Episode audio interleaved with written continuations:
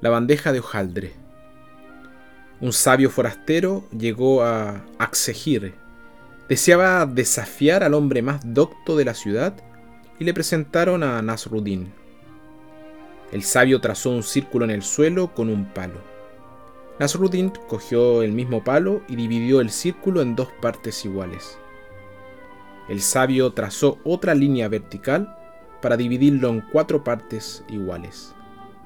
Nasruddin hizo un gesto como si tomara las tres partes para sí y dejara la cuarta para el otro. El sabio sacudió la mano hacia el suelo.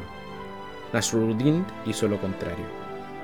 Se acabó la competencia y el sabio explicó. Este señor es increíble.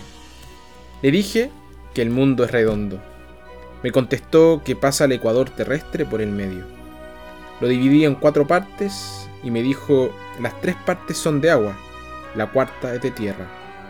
Le pregunté por qué llueve y me contestó, el agua se evapora, sube al cielo y se convierte en nubes. Los ciudadanos deseaban conocer la versión de Nasruddin. ¿Qué tipo más glotón? me dijo.